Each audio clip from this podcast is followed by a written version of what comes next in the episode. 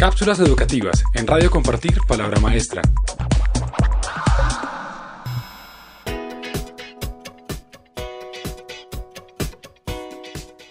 ¿Cuál es el papel de los profesores en la enseñanza del pasado reciente?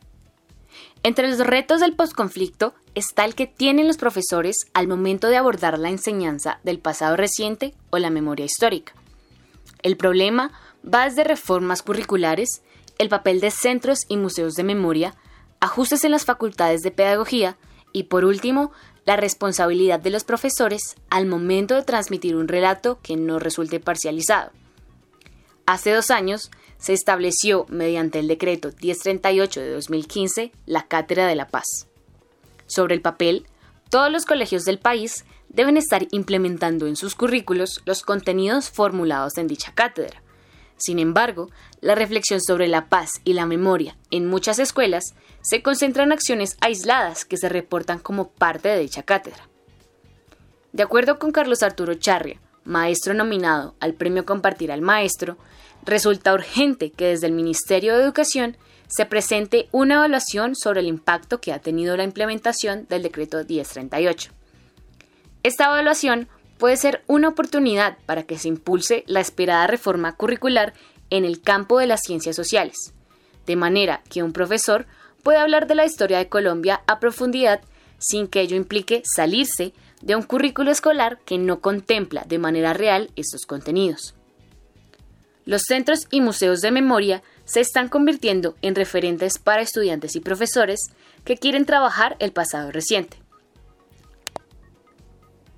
Estas instituciones, aunque tienen contenidos especializados, no pueden llenar los vacíos curriculares de la escuela. Los centros y museos de memoria se están convirtiendo en referentes para estudiantes y profesores que quieren trabajar el pasado reciente. Estas instituciones, aunque tienen contenidos especializados, no pueden llenar los vacíos curriculares de la escuela. Una visita al Centro de Memoria, Paz y Reconciliación de Bogotá, al Museo Casa de la Memoria de Medellín o al futuro Museo Nacional de la Memoria no es significativa si no se articula con procesos sólidos que inician en el aula.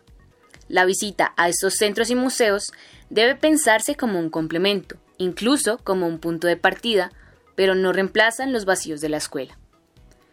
Esta discusión debe llegar a las facultades de educación, no solo desde la pregunta por los contenidos, sino desde la reflexión por didácticas que permitan construir experiencias pedagógicas significativas para los estudiantes. La naturaleza de este problema requiere transformaciones profundas en el sistema educativo. Estas transformaciones serán posibles si se hace un trabajo articulado entre los distintos sectores involucrados. Si no reflexionamos sobre la relación entre la paz y la enseñanza del pasado reciente, la paz seguirá reducida en los colegios a izadas de bandera en donde se recite, incluso de memoria y entre palomas blancas, la oración por la paz. Conoce más información sobre este tema en www.compartirpalabramaestra.org. Cápsulas educativas en Radio Compartir Palabra Maestra.